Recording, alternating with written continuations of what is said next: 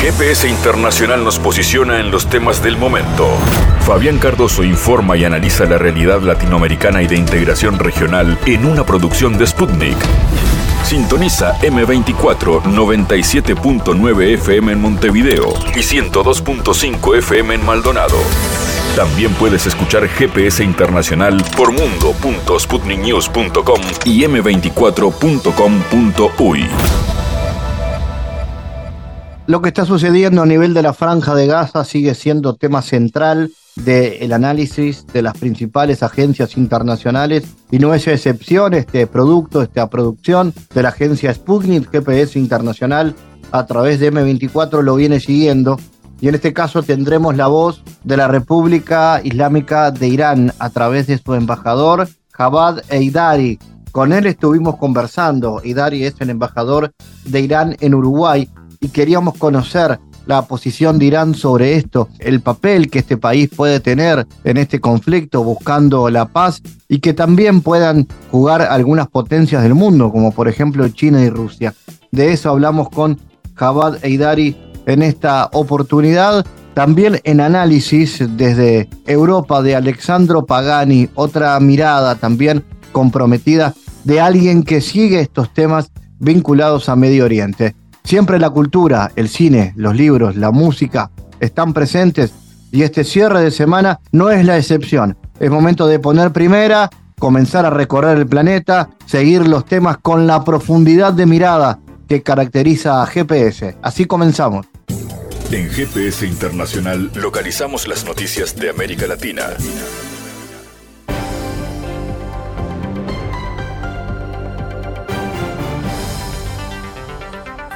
Cerramos la semana con noticias, el apoyo del expresidente argentino Mauricio Macri al candidato Javier Milei es una de las novedades de la carrera hacia el balotaje en Argentina.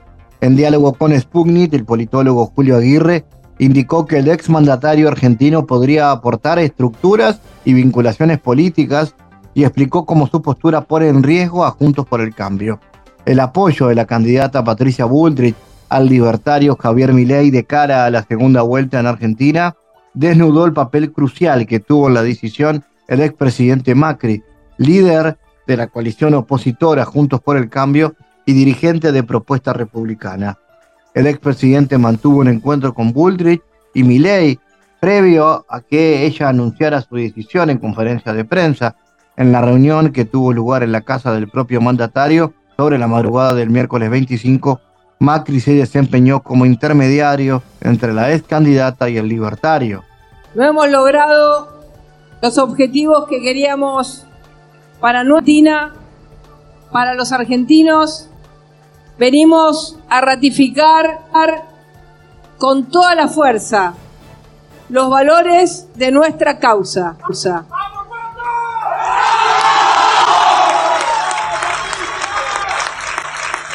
Nuestra causa va más allá de un momento electoral y va más allá de un momento de derrota, como hoy lo aceptamos.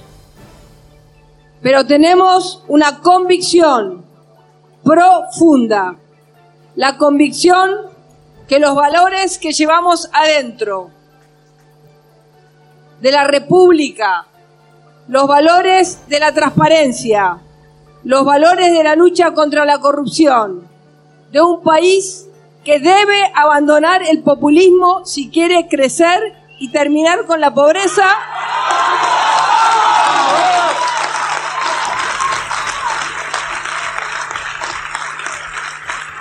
Son los valores que llevamos adentro.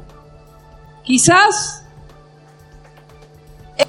esos valores hoy han quedado dormidos, pero nosotros los vamos a despertar todos y cada uno de los días de nuestra lucha para una Argentina productiva y sin pobreza.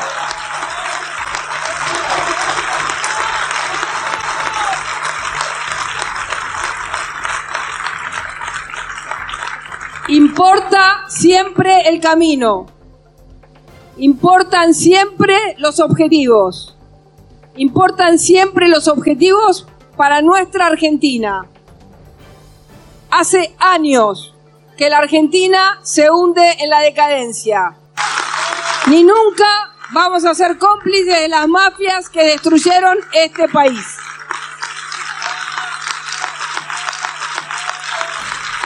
Desde el lugar que no me voy a rendir nunca. Y creo que nadie de Juntos por el Cambio se va a rendir nunca.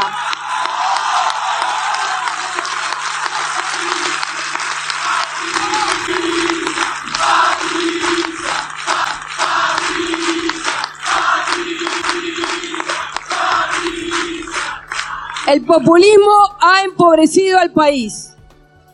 Y no soy yo quien va a venir a felicitar a que vuelva quien ha sido parte del peor gobierno del externo de la historia argentina.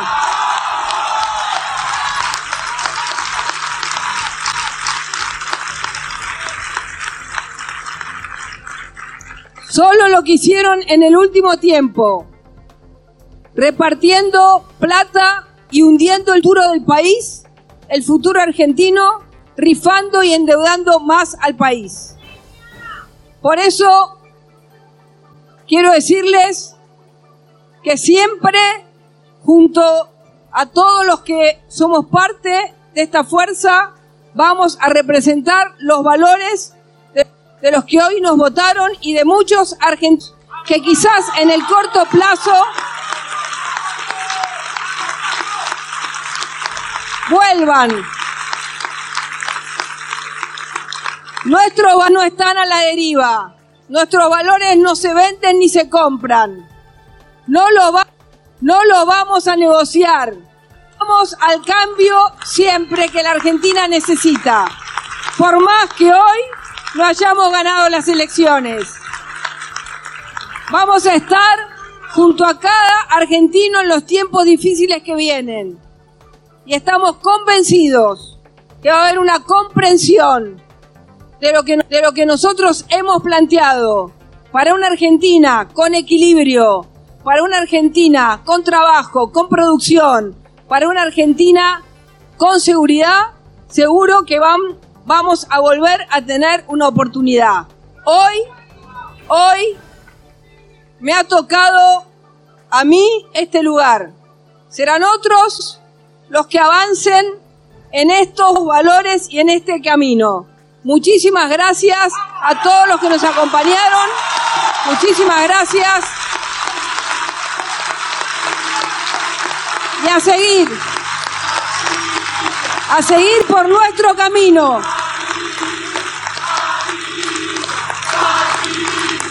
Patricia. El Producto Interno Bruto de México creció un 3,3 interanual en el tercer trimestre de este año, según la estimación preliminar oficial publicada por el Instituto Nacional de Estadística y Geografía. En el tercer trimestre de referencia, a tasa anual y con series ajustadas estacionalmente, la estimación oportuna preliminar del PIB ascendió un 3,3% en términos reales, indican cifras del periodo julio-septiembre de este año publicado por la entidad. En comparación con el tercer trimestre del año pasado, por actividad económica, la variación fue la siguiente. Las actividades primarias incrementaron un 5%, las secundarias un 4,5% y las terciarias un 2,5%. Con respecto al segundo trimestre del año y ajustados por estacionalidad, que descartan los efectos de las estaciones del año en la actividad económica, los resultados de la estimación oportuna del PIB reportan un aumento de 0,9 en términos reales, con ese resultado, al considerar el crecimiento reportado en el primer semestre, en los primeros nueve meses del 2023 el PIB aumentó un 3,5 a tasa anual. El informe preliminar ofrece una visión sobre la evolución de las actividades económicas del país 30 días después de que termina el trimestre de referencia. Las autoridades financieras esperan alcanzar la meta de crecimiento de un 3,0 al cierre del año. Se elevó a más de 8.500 el número de muertos por los ataques israelíes contra la franja de Gaza, entre ellos más de 3.500 niños, según informó este martes el Ministerio de Sanidad. La cifra de víctimas mortales de la agresión israelí subió a 8.525 personas, de ellas 3.542 son niños y 2.187 mujeres. Los bombardeos aéreos masivos israelíes que se producen desde el 7 de octubre han dejado hasta la fecha 21.543 heridos de distinta gravedad en Gaza, agregó el organismo. El conflicto palestino-israelí volvió a estallar el 7 de octubre, luego de que el ala militar del movimiento Hamas, que gobierna la franja de Gaza, lanzara la operación Diluvio de Al-Qa, capturando a más de un centenar de prisioneros israelíes entre soldados y oficiales de alto rango. En represalia, las tropas israelíes iniciaron la operación Espadas de Hierro, con bombardeos aéreos masivos de Gaza y la noche del 25 al 26 de octubre comenzaron una campaña terrestre. Las sanciones impuestas por la Unión Europea contra Rusia no surtieron el efecto que se buscaba, contrató en una entrevista con la agencia Sputnik el canciller de Hungría, Peter Slarko. Habría que discutir sobre el impacto de las sanciones contra Rusia, si nos hicieran más daño a nosotros que a Rusia, si tienen algún sentido o no, si han logrado algún resultado, si logramos acercarnos a los objetivos que habíamos asignado a las sanciones. ¿Hemos tenido éxito o no? Creo que no, obviamente, afirmó el diplomático de Europa Oriental. El canciller húngaro agregó que el tema no se debate hoy en la Unión Europea. Apenas planteas esta cuestión, inmediatamente te acorralan y te humillan. Numerosos países condenaron la operación militar que Rusia lanzó en Ucrania el 24 de febrero del 2022. Según la base de datos Castellajun, se activaron en relación con Rusia más de 15.100 sanciones individuales y sectoriales. Cientos de empresas anunciaron desde entonces la decisión de suspender sus negocios en y con el país eslavo. Para el presidente ruso Vladimir Putin, la política de contención frente a su país forma parte de la estrategia a largo plazo de Occidente, cuyas sanciones asestan un duro golpe a la economía mundial.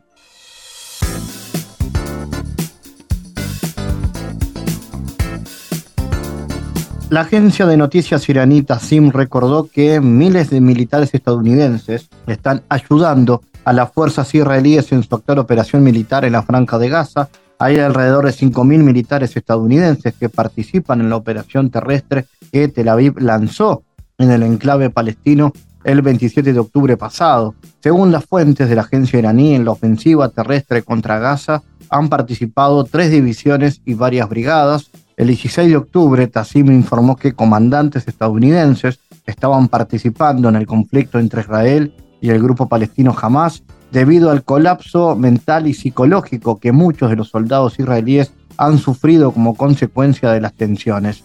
Vamos a analizar este asunto. Estamos en contacto con el investigador italiano Alexandro Pagani. Alexandro, ¿cuáles son las causas históricas de este conflicto y qué motivos lo han vuelto aún más intenso en los últimos días, las últimas horas. Sí, hola Fabián, ¿qué tal? Como justamente ha declarado en estos días el presidente de la República de Cuba, Miguel Díaz Canel, haciendo énfasis sobre un discurso muy famoso de Fidel Castro en defensa de Palestina, existe una filosofía de despojo en contra del pueblo palestino. Y yo añadiría que esto es acompañado a través de eventos históricos como la conferencia de Balfour y la Nakba, es decir, el comienzo de la limpieza étnica en contra del pueblo palestino por parte de la entidad sionista de Israel, de acuerdo a cómo lo denuncia por medio de fuentes históricas y documentos irrefutables el escritor hebreo Iran Pafe u otros escritores, historiadores y periodistas palestinos y hasta hebreos. Ahora, frente a, los orígenes históricos y políticos reales de la limpieza étnica en Palestina por parte del sionismo, se destaca, por cierto, por otro lado, el intento por parte de, del occidente colectivo de limpiarse la conciencia de su papel estratégico en estos crímenes sionistas y la creación de una entidad sionista en Israel, dando la culpa a la de Stalin sobre la supuesta creación del Estado de Israel cuando en realidad la Unión Soviética al final de la Segunda Guerra Mundial nunca ha creado el Estado de Israel o una entidad sionista. De lo contrario, entendemos que la URSS había derrotado nada menos que la concepción de un enemigo y amigo desarrollado por el fascismo italiano y alemán como base armado del occidente colectivo de la modernidad arcaica fascista que afirmaban que el enemigo político eran los judíos bolcheviques. Después del final de la Segunda Guerra Mundial, el mundo fue testigo del intento por parte de la misma URSS de construir un movimiento de partisanos por la paz, afirmando en la Carta de las Naciones Unidas el derecho a la autodecisión de los pueblos y la amistad entre los pueblos que eran en el marco conceptual de la misma Unión Soviética. De lo contrario, en los Estados Unidos se seguía con las políticas de un amigo y enemigo, asesinando, como en la Alemania nazi, a hebreos comunistas, como en el caso de los cónyuges Rosenberg, que en pleno macartismo, es decir, en medio de la política de represión de Washington llevada adelante por el diputado republicano McCarthy en contra de un mal llamado enemigo interior, es decir, los judíos bolcheviques, se encarcelaron y se llevaron a la condena a muerte por silla eléctrica a decenas de disidentes de las políticas imperialistas en Estados Unidos. Por supuesto que en un contexto como esto, Stalin y la URSS buscaron una forma de solución pacífica de las peticiones del pueblo hebreo, proponiendo una patria para el pueblo palestino, junto con aquel hebreo que no tenía nada que ver con el movimiento sionista, ya que este siempre fue apoyado por Inglaterra, Estados Unidos y hasta por parte de la misma Alemania nazi de Hitler, de acuerdo a fuentes y documentos muy atendibles. Ahora, sin entrar en análisis filosóficas, no se necesita una gran imaginación para comprender la diferencia entre el concepto de patria, Estado o entidad. Entidad. Lamentablemente, con la muerte de Stalin, ese proyecto de patria impulsado por la URSS se fue disolviendo dentro de los intereses imperiales del occidente colectivo que necesitaban de un perro guardiano, es decir, de una entidad en la región de Asia Occidental y el Mediterráneo, siendo que desde los años 50 el nuevo enemigo para la seguridad nacional de Estados Unidos en África, Asia Occidental y el Mediterráneo ya no eran los judíos bolcheviques, sino el panarabismo conformado por un islam político que hacía énfasis sobre una teología de la liberación de la nación árabe con tintes socialistas. Es el caso de la lucha del Frente de Liberación de Algeria en contra del colonialismo francés, de Nasser en Egipto o de la Revolución Verde de Gaddafi en Libia, de, de la Revolución Baath en Irak con Saddam Hussein o, de la, o en la Nación Árabe de Siria de Hafez al-Assad, el padre del actual presidente de la República Siria, Bashar al-Assad. Sin olvidarnos de las aportaciones políticas y teóricas por parte de luchadores revolucionarios y pensadores políticos del calibre de Edward Said, Franz Fanon, George Abash, Leila Khaled o el filósofo egipcio Hassan Hanafi, entre otros. Fabián. Alexandro, eh, la crisis humanitaria, ¿cómo se ve que está viviendo Gaza a partir del, del bloqueo israelí? ¿Se han constituido ahí crímenes de guerra ¿Qué pasa, por ejemplo, con ese bombardeo a un hospital de Gaza? ¿Cómo ha reaccionado también la autoridad palestina en Cisjordania? Aquí volvemos a la cuestión trascendental de reconfigurar una legalidad internacional del todo aniquilada por parte de Estados Unidos que por medio del uso del veto en las Naciones Unidas cubre los crímenes de guerra de la entidad sionista de Israel. El bombardeo y la masacre de niños y niñas en un hospital de Gaza por parte de las Fuerzas Armadas de ocupación israelí se enmarcan dentro de una praxis bien consolidada por parte de los criminales sionistas que quieren terminar con la limpieza étnica en contra del pueblo palestino que empezaron en 1948 con la Nakba, es decir, lo que los palestinos recuerdan como la catástrofe en contra de su pueblo. Sobre la limpieza étnica y los crímenes de lesa humanidad por parte del régimen sionista no solo encontramos el informe Goldstone de las Naciones Unidas sobre el uso de uranio no empobrecido en 2008 en contra de los palestinos por parte de Tel Aviv, sino que hasta en los documentos de la inteligencia israelí se destaca pública y cínicamente una política de genocidio étnico de los palestinos por parte del sionismo es el caso de un think tank israelí, el Misgav Institute for National Security and Zionist Strategy, que el pasado 17 de octubre ha publicado un documento donde se define claramente una propuesta concreta de limpieza étnica, siendo, y cito Fabián, que se han presentado las condiciones reales por la deportación masiva de los palestinos con el apoyo del gobierno egipcio. A esto le siguió poco después un informe publicado en la agencia de noticias israelí Calcalist, que esbozaba un documento en el que se proponía la misma estrategia. En este caso, sin embargo, el documento llevaba el símbolo oficial del Ministerio de Inteligencia israelí, dirigido por Gila Hamlien. Ambos planes, que apoyan al mismo plan para la limpieza étnica de Gaza de su población civil palestina, buscan descaradamente aprovechar la situación actual para crear una solución al problema de Gaza para Israel la idea es proporcionar a Egipto un incentivo económico, aunque debe ser de 20 mil a 30 mil millones de dólares, según el documento del grupo de expertos, para convencerlo de que acepte a los desplazados. También hay un elemento de adaptación que se destaca en el plan del Ministerio de Inteligencia israelí, que habla de establecer una zona de seguridad amortiguamiento dentro del territorio egipcio de varios kilómetros de ancho, proponiendo efectivamente una ocupación de facto de tierras egipcias con el único propósito de impedir que la población de Gaza regrese a sus hogares.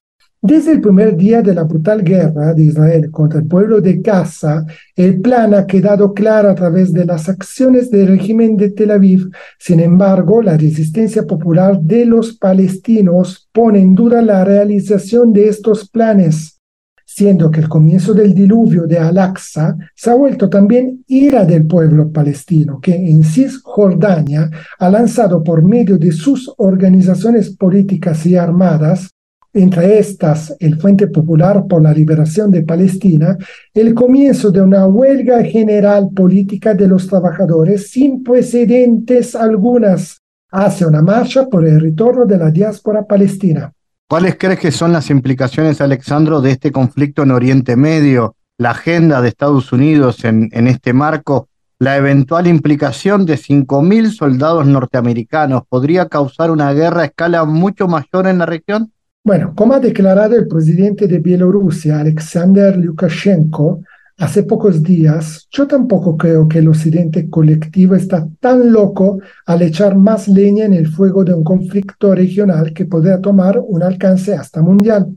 Recordamos, como siempre, que el objetivo del neocolonialismo occidental no es desaparecer la humanidad entera, sino explotarla a través del dominio de sus intereses imperiales sobre regiones y pueblos trabajadores en el mundo, más la presencia de los soldados estadounidenses en Asia Occidental y, el, Mediterráneo están provocando malestar y reacciones por parte no solo de Rusia y China, que comprenden muy bien cómo a Estados Unidos le cae como un anillo al dedo el conflicto, el conflicto en Palestina, Israel para em, ampliar su geopolítica imperial en esa región en contra de un mundo multipolar, sino que esta presencia militar por parte de Washington está poniendo en alerta al mismo eje de la resistencia en la media luna lo mismo que en su momento salvó la nación árabe Siria y fueron los planes imperiales de la OTAN, Fabián. Finalmente, en cuanto a la comunidad internacional, su reacción y especialmente América Latina, ¿cómo lo ves?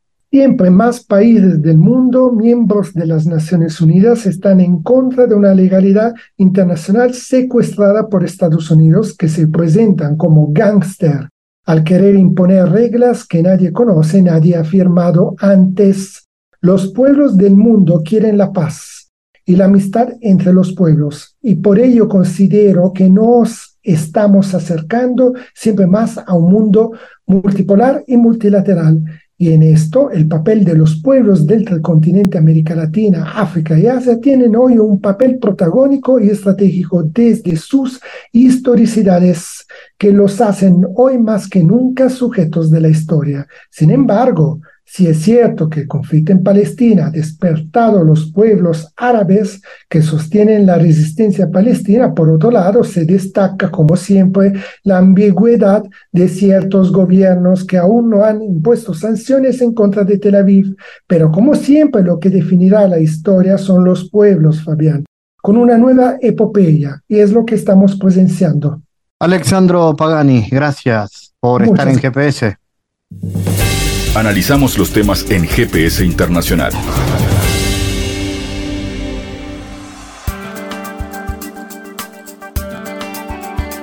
En GPS Internacional tuvimos la oportunidad de conversar con el embajador de la República de Irán en Uruguay, Javad Eidari. La oportunidad de conversar con el embajador tuvo que ver con la situación que se está viviendo actualmente a raíz de la intervención militar israelí en la franja de Gaza y las diferentes consecuencias que se han dado también a partir del ataque del grupo Hamas. ¿Cuál es la situación en eh, esa zona del mundo? ¿Qué impactos tiene esto en Medio Oriente? ¿Qué participación puede tener potencias mundiales como Rusia y como China en esta situación? Bueno, eh, la oportunidad de la mirada geopolítica del representante del país persa aquí en Uruguay.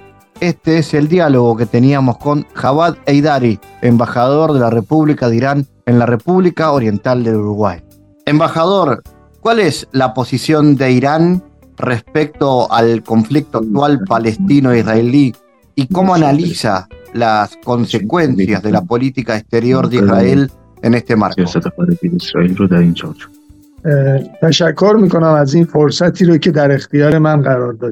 Gracias por dedicarme ese tiempo. La conversación y la interacción es muy necesario en este tiempo crítico y tenso. Así que es muy importante la misión profesional de la prensa y los medios independientes. Eh, así que el desempeño de los medios es muy importante para mostrar sobre los crímenes y el genocidio del régimen sionista contra el pueblo oprimido e indefensa de Gaza y Palestina. Antes de responder a su pregunta, debo decir que la operación de Hamas fue un símbolo del movimiento espontáneo y natural del pueblo palestino para defender sus derechos inherentes y su dignidad humana, eh, y una reacción inevitable contra la crueldad y agresión interminables de la ocupación contra los inocentes. Eh, así que nosotros no nos gusta mucho los muertes en las guerras, pero indudablemente debemos ir a buscar las razones de, ese conflicto. Así que, como dijo el señor Guterres, el secretario general de la ONU, eh, dijo que este suceso no ocurrió de repente, quiero decir, eh, eso es un raíz de más de 50, 50, 70, 75 años de la opresión y, quiero decir, ocupación de los territorios ocupados de Palestina. Así que yo pregunto eh, ahora eh, de ustedes que si antes de esta operación, de esta operación que ocurrió en Gaza el 7 de octubre, el pueblo palestino vivía en paz y tranquilidad y no tenía ningún problema, o si estuvieron bajo la presión y crueldad eh, del régimen sionista, especialmente durante el mandato del gobierno eh, extremista de Netanyahu. Eh, antes de esta operación, antes de ese suceso, más de 300 palestinos habían sido asesinados en Gaza y Cisjordania, y casi 50 de ellos eran niños. Por lo tanto, la raíz de esta operación debe verse en la ocupación y, eh, quiero decir, crímenes sin precedentes en contra del pueblo palestino y oprimir a ellos en, los territorios de eh, Palestina. Eh, han pasado 25 días desde el inicio de los brutales ataques del régimen sionista en la franja de Gaza ataques que cruzaron todas las líneas rojas. Más de 8.000 ciudadanos palestinos han muerto en esta brutal masacre y crímenes de guerra contra el pueblo de Gaza. Así que más de 8.000 ciudades, como ya dije, palestinos han muerto en esta masacre y crímenes. Eh, según las últimas estadísticas, publicadas, 3.342 personas son niños. Eh, según estas estadísticas, eh, entre los muertes son 2.062 mujeres, 460 ancianos, 2.000 estudiantes y más de 20.000 personas han resultado heridas durante eh, lo, esta suceso, durante ese suceso. Así que con respecto a la posición de la República Islámica de Irán respecto al conflicto palestino, es muy claro y basado en principios. apoyamos el derecho del pueblo palestino a la autodeterminación. Eh, esta posición eh, es una posición humanitaria y eh, de conciencia, una conciencia basada en las normas del derecho internacional y la Carta Magna de las Naciones Unidas. El derecho a la libre determinación y el respeto de los derechos fundamentales de los pueblos bajo ocupación es una de las normas fundamentales del derecho internacional, reconocida explícitamente en la Carta de las Naciones Unidas, y considera uno de los fundamentos establecidos del derecho y las relaciones internacionales modernos. ¿Cuáles crees que serían las consecuencias de una incursión norteamericana en el conflicto? ¿Estamos ante la posibilidad de que esto provoque una escalada mayor de las hostilidades? Así que los Estados Unidos, mediante apoyos misilísticos, a, través también financiero, de todas formas, y dirigiendo las cosas, la política en este caso, de forma directa, está involucrada en este, en este acontecimiento. Así que eso es algo que responsabiliza a los Estados Unidos. Así que en este caso, mientras de forma directa apoya a el régimen sionista en este caso, de otra forma, de, de, otro, de otro lado, pide a los demás países para que no, no hagan, quiero incrementar la tensión en la región. Así que nosotros eh, creemos que el apoyo financiero, armamentístico y operativo ilimitado de los Estados Unidos al, régimen de de Tel Aviv, que ha llevado a la expansión de la intensidad de los bombardeos contra civiles y mujeres y niños palestinos en Gaza y Cisjordania, puede conducir a consecuencias incontrolables. Así que de esta forma, como el principal factor de apoyo al régimen sionista, eh, como un apoyo de Tel Aviv, así hace que todas las reuniones y resoluciones del Consejo de Seguridad de la ONU fallen, no puedan conducir a ningún camino.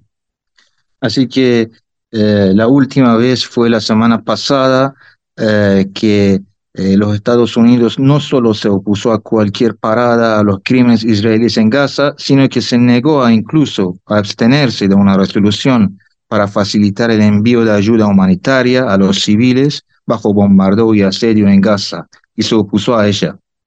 Así que nosotros no apoyamos el desarrollo eh, de la guerra en la región, no nos gusta no nos gusta ese suceso, pero hay que decir que hay posibilidad de que la tensión y el conflicto aumente en toda la región eh, mediante, eh, debido al continuo, continuo genocidio y la migración forzosa del, pueblo de Gaza, y eso hace, quiere decir que las cosas se empeoren. Así que eh, la historia de la civilización iraní ha mostrado que siempre apoyamos y eh, apoyamos la paz y seguimos así. Así que abogamos por nuestra región de Asia Occidental y esta región es nuestro, nuestro hogar, nuestra casa. Sin duda alguna, Irán está listo a defender de sí mismo en contra de cualquier agresión que ocurra. Eh, embajador, ¿cómo se analiza las perspectivas en torno a la articulación que puedan tener Rusia, Turquía e Irán para establecer en conjunto un mecanismo de paz? Así que eh, nosotros acogemos cualquier iniciativa, cualquier medida que cualquier país haga en este caso para poner fin al conflicto en la región, quiero decir, en eh, Palestina, y así que nos ayude en este caso, vamos a coger cualquier envío de eh, ayudas humanitarias a Gaza y evitar eh, la migración forzosa del pueblo oprimido de Palestina. Así que esos tres puntos mencionados antes, quiero decir, uh, para ayudar ayudas humanitarias a Gaza, evitar la migración forzosa de los palestinos y así eh, alto al fuego para poner fin al, al conflicto que existe. Esos tres puntos han sido mencionadas en la resolución del, quiero decir, del Consejo de la Asamblea Nacional del, de, la ONU en la fecha del 27 de octubre del año en curso. También ha sido mencionado los puntos, esos puntos en la declaración de la reunión de los cancilleres de los países miembros de la Organización de Cooperación Islámica. La República Islámica de Irán desde el principio de esta crisis ha hecho muchas cosas para poner fin a los crímenes del régimen sionista y para crear un alto al fuego eh, en este caso. Así que eh, entre los intentos que Irán ha hecho hay que mencionar a que Irán, eh, quiero decir, el canciller iraní, el ministro de Relaciones Exterior, Exteriores de Irán ha viajado a algunos países de la región y en busca del alto el fuego, en busca de también intercambio con, lo, con, lo, con las autoridades de otros países, también llamadas telefónicas con sus homólogos, eh, quiero decir, en, en esta región, así que para evitar la intensificación de los conflictos. En este caso hay una cooperación muy cercana entre Irán con Turquía y Rusia y otros países, algunos países árabes en este caso, para poner fin a la matanza y el genocidio del régimen sionista. ¿Cree que en ese caso también China, cree que China cumple un papel importante en esto también, embajador? Aunque este, esta pregunta lo tiene que contestar las autoridades chinas, pero Irán acoge cualquier iniciativa de cualquier país sin duda alguna, China, como uno de los miembros permanentes del Consejo de Seguridad de la ONU, puede tener un desempeño importantísimo para poner fin a, las crueldades eh, del régimen sionista y poner fin a esta guerra eh, que no es igual. Pero eh, de todas formas, la República Islámica de Irán, a su vez, sigue con sus esfuerzos y está listo para desempeñar eh, en, este, en este ámbito. a, este respecto, los líderes de los movimientos de liberación palestina de Hamas también han hecho, a manifestar su disposición para liberar los presos civiles. Eh, y en este, en este caso, Irán y Turquía y Qatar ah, también están listos, han, han, anunciado su disposición para, quiero decir, desempeñar en este caso. Hoy el canciller iraní ha viajado a Qatar y está dando el seguimiento al tema. Sin duda alguna, la liberación de 6.000 presos palestinos que están en las cárceles del régimen eh, ocupante eh, ocupacionista es una de las tareas de, los Estados Unidos y países occidentales. Señor embajador de la República de Irán en Uruguay, gracias por este contacto con GPS Internacional de la agencia Sputnik. Así que yo de mi parte también agradezco a usted. Gracias por dedicarme ese tiempo a hablar, a conversar con ustedes. Eh, esperamos que pronto acaben todos los ataques, incursiones eh, israelíes en los territorios palestinos y pronto podamos ver que todo salga en paz y de forma pacífica. Muchísimas gracias. En GPS Internacional navegamos por la sociedad y la cultura.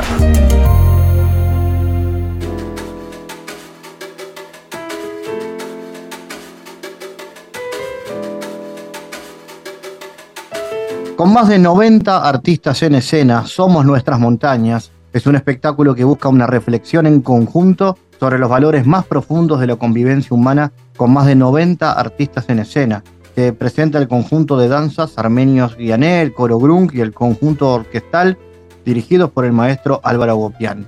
Es un espectáculo integral con danza y música en vivo y se va a hacer este lunes 20 de noviembre en el Teatro de Galpón. Vamos a recibir a su directora, Verónica Pérez Manuquian. Verónica, contanos, ¿en qué consiste la obra? ¿Cómo se entremezcla la música y la danza sobre temas folclóricos armenios? Hola Fabián, buenas tardes. Eh, buenas tardes eh, a toda la audiencia. Qué pregunta que me haces. Pero bueno, esta propuesta, eh, nuestro conjunto Gayané viene desarrollando actividades desde hace más de 65 años. Y mm, en esta propuesta lo que un poco queremos reflexionar de alguna manera es sobre dos ejes. Uno, sobre lo que tiene que ver con los valores de la convivencia, sobre la... Mm, ustedes saben que la imagen del afiche que nosotros tenemos y lo que estamos trabajando es la, imposibilidad de la convivencia pacífica en Artsakh, Nagorno-Karabaj, y toda la situación que el genocidio que vivió el, pueblo de Artsakh, Nagorno-Karabaj en este último año. Y entonces parte del espectáculo tiene que ver con este, proponer una, una reflexión acerca de, bueno, qué es lo que nos hace humanos y cómo, y cómo podemos convivir pacíficamente juntos este, en este mundo todos, aunque seamos eh, diferentes. Siempre tratamos de que nuestras diversidades, siempre tratamos de manifestar o hablar de la cultura armenia en términos de una diversidad que aporta al Uruguay y no de una eh, diversidad autoexcluyente, digamos, ¿no?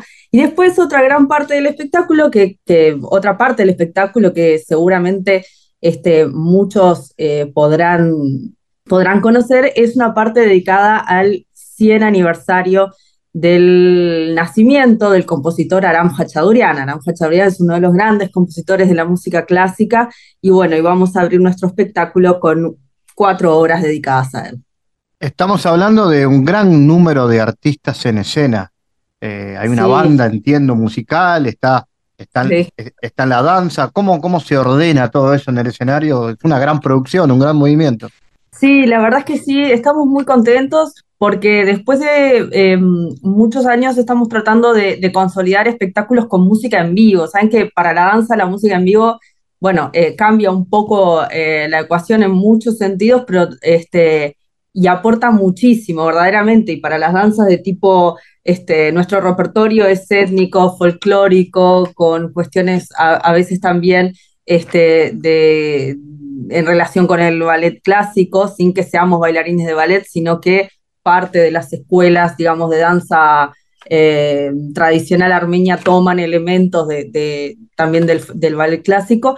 Y entonces tener una orquesta en vivo dirigida por el maestro Álvaro Agopián, que es alguien este, que, quizás no necesita mucha presentación, pero que es un gran profesional de nuestro medio, nos da, este, le da al espectáculo verdaderamente un valor agregado inmenso. Son todos unos músicos profesionales excelentes y bueno, también pueden los, este, quienes vayan a vernos van a poder ver este, la percusión típica armenia, que es el dojol, y también un instrumento muy particular que es este, los dos instrumentos, ¿no?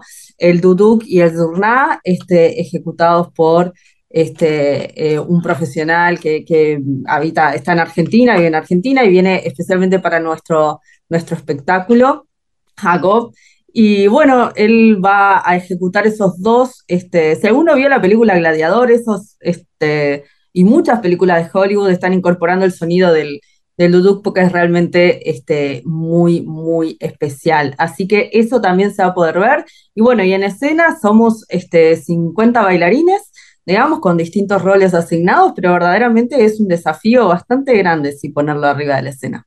¿Y cómo se vinculan artísticamente las referencias históricas de la causa armenia? ¿Cómo entran dentro del espectáculo?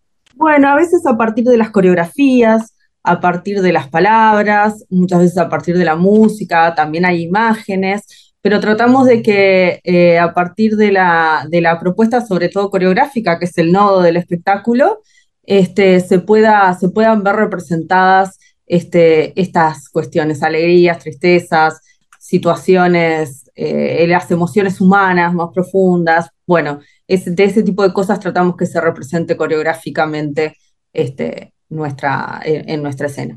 ¿Y por qué crees, Verónica, que es importante recordarla hoy en la crisis que el pueblo armenio está viviendo en torno a la disolución de lo que es denominado por Armenia como Artsakh?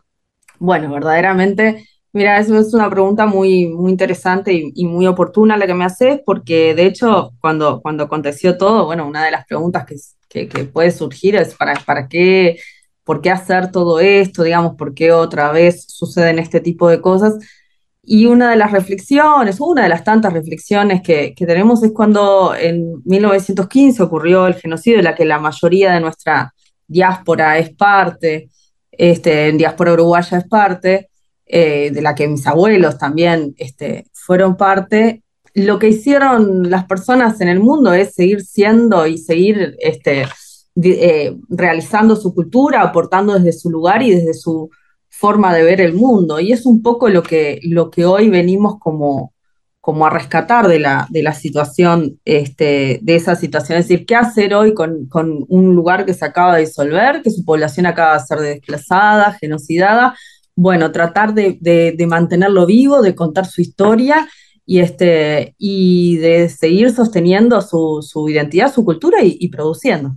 Verónica Pérez Manuquian, gracias por haber estado en GPS. Fabián, muchas gracias a vos y bueno, los esperamos a todos en el Teatro Galpón el 20 de noviembre. Las entradas ya eh, en estos días están en la venta en Ticantel, así que bueno, muchas gracias por darnos este espacio para, para difundir y gracias a toda la audiencia por, por prestarnos sus oídos en esta tarde lluviosa. El mundo en GPS Internacional. En Diálogos Geopolíticos analizamos diversos asuntos que atañen a la política mundial, desde el abordaje de los ámbitos multilaterales de articulación política a nivel global hasta las cualidades y los propósitos de las configuraciones regionales, tanto en América Latina así como en otras regiones. Nuestro objetivo es poner foco a una gran diversidad de temas que atañen a la geopolítica en el mundo contemporáneo. Para eso vamos a recibir a Santiago Caetano, aquí en GPS. Bienvenido, Santiago. ¿Qué tal, Fabián? En la columna de hoy continuaremos hablando de Susan Strange, autora británica, para que existen dos tipos de poder en el sistema internacional. El poder, el poder relacional, basado en la capacidad del actor de defender sus intereses en un marco determinado de interacciones, y el poder estructural, que refiere a la capacidad de definir las reglas que determinan la estructura según la propia conveniencia del actor predominante.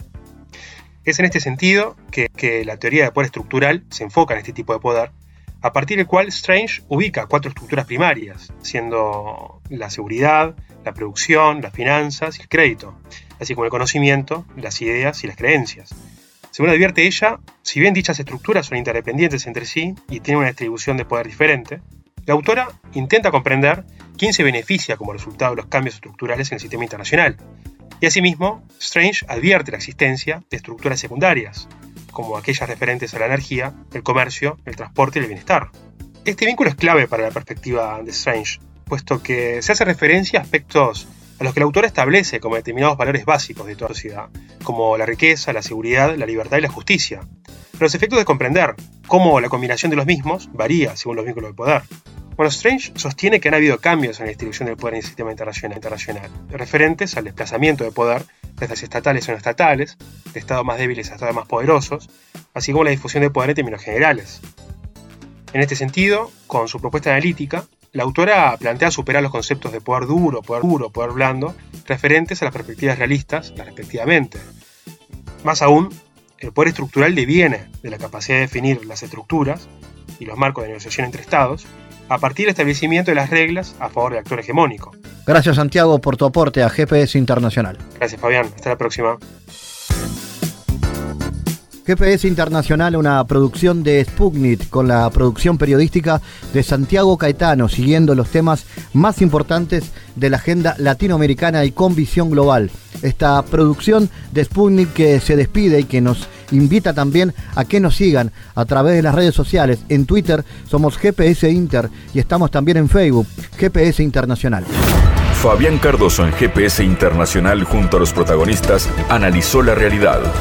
Una producción de Sputnik por M24, 97.9 FM en Montevideo y 102.5 FM en Maldonado. Que puede volver a escuchar en mundo.sputniknews.com y m24.com.uy.